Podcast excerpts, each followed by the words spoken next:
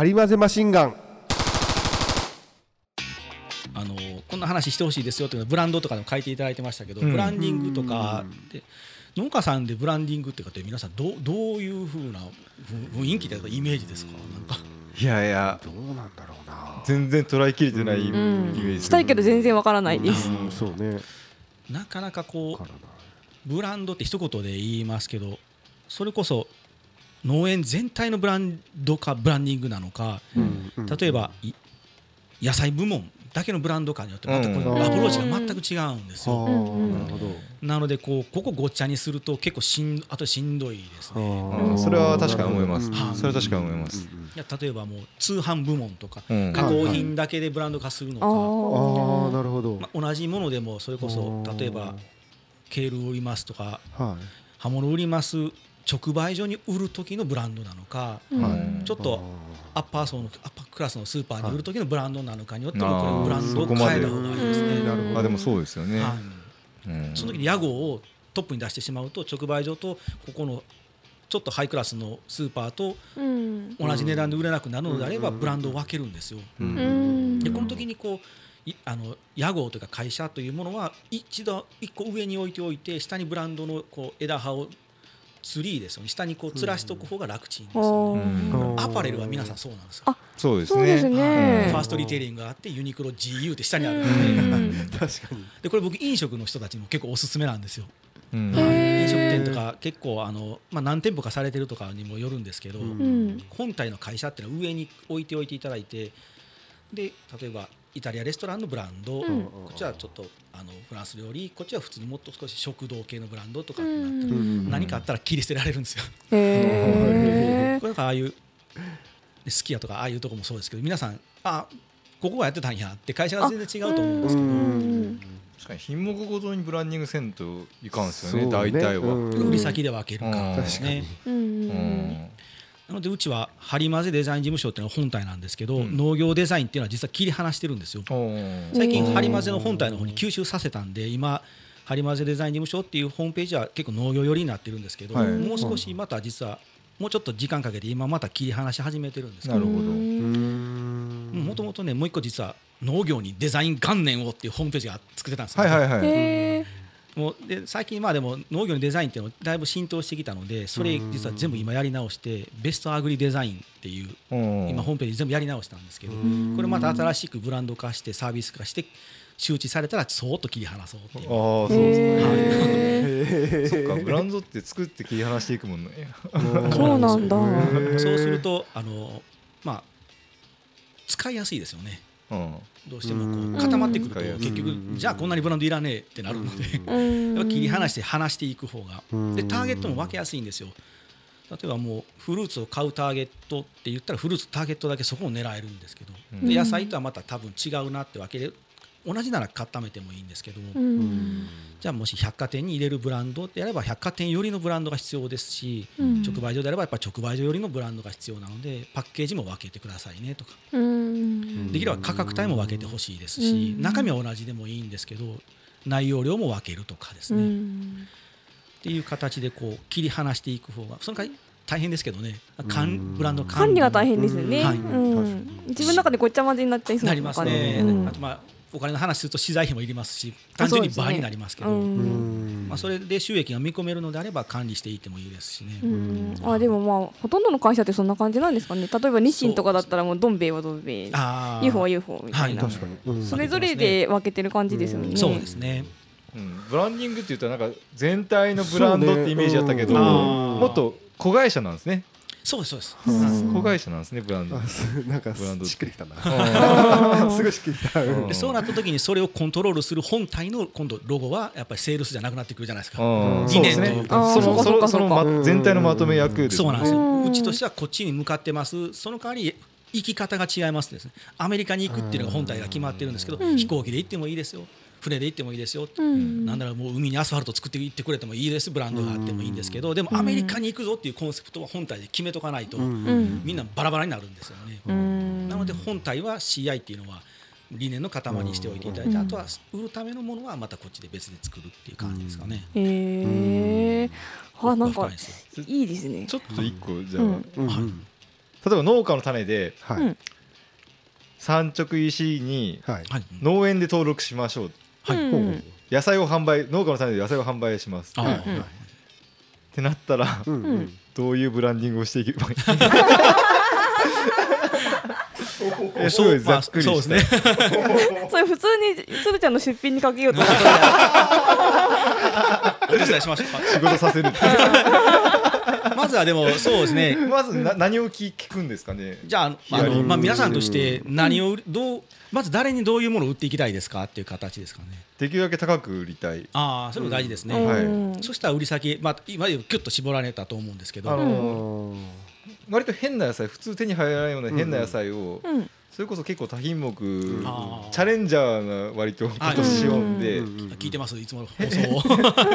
変な野菜を高くてもいいけんそれこれしか手に入らんけん買いたいっていうような人に売りたいみたいな。なるほど、うん。そうすると今度そういう人たちがどういうものを求めてどういうビジュアルというかコンセプトというか、うん。主張を求めてるかですよね、うん。そしたらもしかしたらあの僕が使わせていただいたポッドキャストのあの農家の種のあのロゴではもしかしたらダメかもしれないですね。やっぱりそうなりますうんポップすぎるので。じゃあじゃああれはもう本体で置いといて隠そうと、はいはいはいじゃあもう完全に新しく農家の種としてのブランドを一個立ち上げて切り離すんですよ、うん。それはこうアッパーブランドで立ち上げていく、はいはい。うんその時に農家の種で売ることがゴールなのか商売するのがゴールなのか考えると農家の種っていう今度言葉というかひあのブランドも出すか出さないかの判断も今度していくんですよ。全く違う名前ではい。子会社ですねやっぱり立ち上げて。で農家の種って出す方が売れそうであれば、はい。農家の種が新しく新しいハイブランドを作りましたね今度セールスもしやすいので作ってもいいと思うんですよ。まあでもリスナーさんとかにとか、まあ、YouTube の視聴者の人とか買ってください人もいそうな気が、うん。てかてか宣伝しやすいっていうか、せ宣伝常にできる体制,、体制ではあるのでそうだね。であればその名前を名使前う。使ったらいいかもなるほどでそれで今度あのあの僕の使わせていただいたアートワークのビジュアルで残す部分を残して切り離していったって使っていくとかそのフォントの部分だけ引っ張り出してうんうん。あのブラック黒ですね墨一色でもしかしたらかっちよくなる可能性もあるあとー。じゃああ高級感出そうだなとど。なるほど。で貼るラベル少しお金もう単価上げるので少しお金かけたらじゃあちょっと金箔使ってみるかとか。金箔するだけでもかっこよくなると思うんですけどうん。そしたら高級感出せて高級感出す売り方っていうのはそれでできそうなので。こうやってメモ取って。え、まあ、もう録音してるので。そうですね、でも、はい。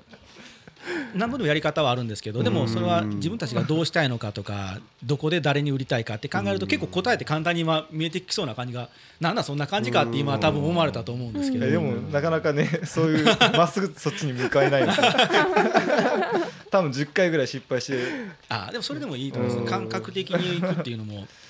うん、そうですね、まあ。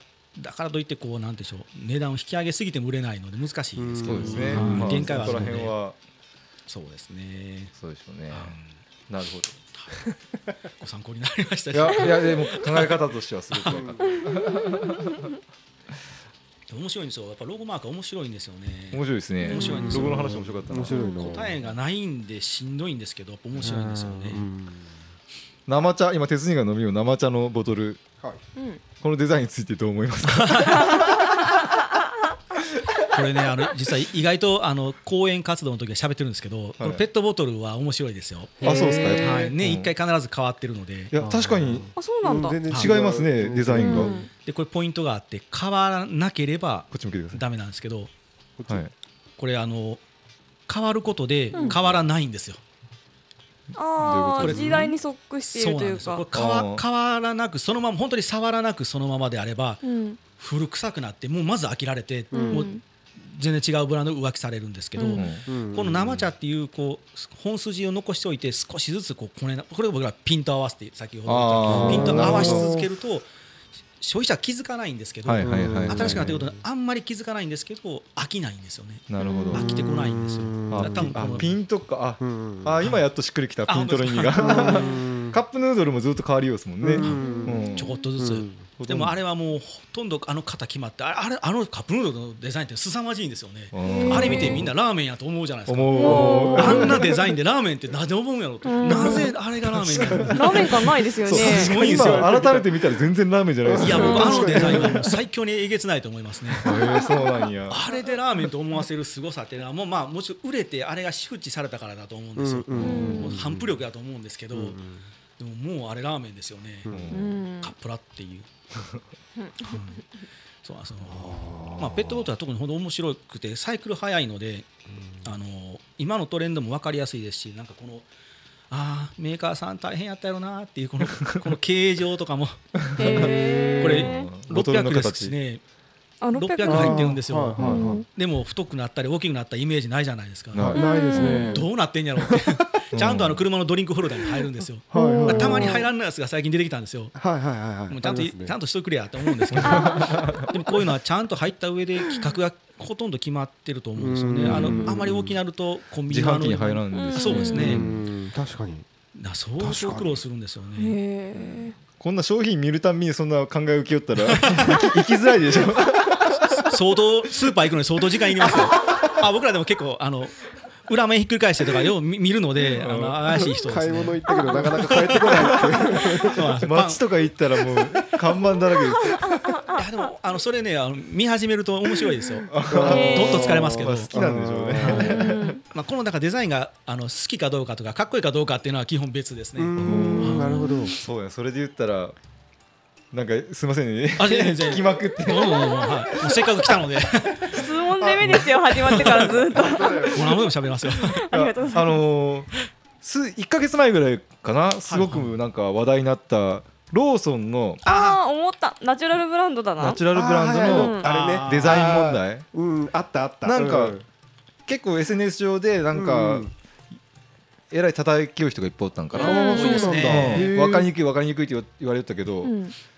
まあつ角田さんの話この前聞いたのもあっていやプロがす 作ったものにそんなことあるかって思った。ん。ですよ。うん。そうですね。あれローソンの社長まで出て謝罪というか説明もこの間やってましたね、あそうなんですか。はい。へあどうどうなんですか？あれははい。あのもう今日本で一番トップデザイナーさんが作ったんですよ。まあ彼がやったかやわからないですけど粘土っていうデザインあの会社があってうん。さ佐藤大樹さんっていう。もうまあほんもう超一流トップデザイナーさんですね。うん。が入って僕らも楽しみにしてて出来上がってみたんですけど、僕の持論ははい。失敗やと思います。ね。へーあそうなんや。あのおしゃれでかっちょいいので、うん。作品としては僕すごいあやっぱりいいなあんなんや僕うん。ああいうの作りたいなってすごく思うんですけど、うん。うんそもそもコンセプトがあの買った後にあの家庭にこうインテ新しく今みんなおしゃれなものも増えてきたりそれとかもそうですけど、ん。そういう生活をされてるこう買った後のシーンに馴染むようにみたいな話は僕はあ詳しく知らないんですけど馴染むようにって感じだったんですけど、うん。そもそもコンビニで買う商品はそんなに馴染むほど僕家に置かないと思うんですよ。そうですね。スパンが短い。はいはい。はいは、はいい。消費期間が短いので、うん。うん馴染ます必要があったのかどうかですよね、うん。立ち上がりで僕こけたんかなってってー。最初の段階で。うん。やっぱパッケージっていうのは分かりやすさとうんあとリピートですね。買いやすさとうん覚えやすさなのでうん。覚えやすいっていう意味ではあれは今回あそうですね。はい。うん。大勝利だと思いますし。うん。で逆にこんだけ話題になったのでうん。僕はすごく売り上げに貢献している可能性があるあので。ーなるほど。それ狙ったかどうかは分からないですけど。でもインテリアに馴染ます必要があったのかどうかというと僕はないと思います。あれは僕ら日用品で結構実は昔からやってるあれトレンドなんですよ。特にサランラップとかアルミホイルとかっていうのは結構あのキッチンに置いておくのダサいので、うん。下に直してる方が多いんですよ、しまってる方ですね、あの引き出しにしまう方が多い、まあおしゃれなキッチンには合わんすよね。うん。合わそうなんですよ、うん。あれ本来冷蔵庫の横にマグネットでパンパンってつけてホルダーで置いておきたいんですよ、うん。わかります。使いたい。当然そうです。サラップなんて特にすぐ使いたいですし、うんそれをこう汚れた手で引き出し開けてラップ出してみたいなやりたくないんで、うん。置いておいてもらうためにおしゃれな箱とかっていうのは、うん僕らやってる100均業界はもう相当昔から実はやってて、ん。アルミホイルとかでももうシン超シンプルでもうブラウンだとちょっとあのオフホワイトぐらいのうん。色だけのパッケージとかっていうのも確かあったと思うんですけど。私アルミホイルは100均で買ってます。あ本当ですか、はい。い、つもありがとうございます。まあうちのメーカーかどうか知らないですけど。絶対か100均の方がいいんですよ。可愛いんですよ。可愛いですダサいっちゃんねあの青い青いのにアルミホイルって書いたスーパーで売ってるアルミホイルはダサいんですよ。がね。あれは置いておくことはないのであれはでもやっぱり消費期間が長いですよね、うん。共に暮らす期間が長いので。そうですね。うん。ってなるとやっぱりあれでいいんですけどそれをこうコンビニで買うものっていうのはちょっとこう、ね、短い期間でどこまでそれが必要かな。なるほど。必要かもしれないですよ。今後のもしかしたら生活ってしして SNS で拡散してもらいたいとかいろいろとああった中でのことなので僕としてはどうかなと思うだけでうん。何かもっと違う意味がある可能性もあるのでうん。もっと長い目で見ると成功してるかもしれないですし。まあ、少なくともそのデザインの、あのーパッケージデザインに関しては、じゃなくてもっと前の段階デザインのもっと初期の段階のヒアリング段階でちょっとそうですね。ミスが起きてたってことですねあれ。そもそもインテリアに馴染む必要があったのかどうか。うん。は僕は僕の持論ですね。結構あのあれってデザイナーさんごとにもう僕らみたいなほんまによくわからないでちっちゃいデザイナー もみんなあれ結構持論でみんな SNS で上げてたんですよ。で僕はなんかあのねあのバッシング受けるの嫌だなと思ってあんまり言わないように 静かにしてたんですけど、まあ、今日しゃべっちゃったんですけど。まああの多分デザインやってる人間はあれ結構皆さん自分なりの持論はあると思います。ねああなるほど。なるほど僕はですけど、うん。うんそもそも馴染む必要があったのかどうかな、うん。馴染む必要があったのであれば僕あれは大成功ですね、めっちゃ可愛らしいですしなんなら僕も買いましたしね、あ可愛いと思ってすごい嬉しかったんで、自分もなんか言われとってローソン行って、いや見見た目は普通に取り手に手弱はな なるけどなーって感じはした、そんなにみんなが言ってるほどなんかうん。違和感はないけどな。聞いてしまった件かもしれないです。そうですね、うん。あれあのパッケージっていろんな人がまあ言いますけど、まあ、0. 何秒っていう人います。し2秒ぐらいしかとかっていう方もいるんですけど、うん。まあ、売り場でパッと見てもすぐ分かるっていうのは結構これ間違いなく一番大事なポイントなんですよ。うん。分からないものはもう絶対買わないので、でもあれはまあローソンの売り場でプライベートブランドっていうある程度のこうなんていうんでしょう。もうスタート地点が高いんですよね。うん。あれがもういろんなものが置いているスーパーマーケットの中で1個の商品でやってしまうとアウトですけど。なるほどなるほど。もう面で取ってくるんですよ、そうそうね、そうそうそうギリなんですようんローソンのあれが一個やったらインパクト全然ないと思うんですけどそうですねうん一面あれになるんですよね、はそうなったら結構綺麗というか、綺麗ですね確かにはい目が行くんですよそうねめっちゃ可愛いうんですよね、そうだねうんでローソンっていうのは結構会社の中でナチュラルローソンとかもしてるんで結構あうん。のコンビニってそれぞれ皆さんポジション持ってるんですけどうん。ローソンはそっち寄りじゃないですか、なのでそれに沿ったビジュアルなんで僕はそれはゴールはちゃんとしたあさすがやなと思って素晴らしいもう感動したんですけど。なるほど。うん。ただ私あれ見た時あれ無印良品と思ったんですよね。そうですね。それはね。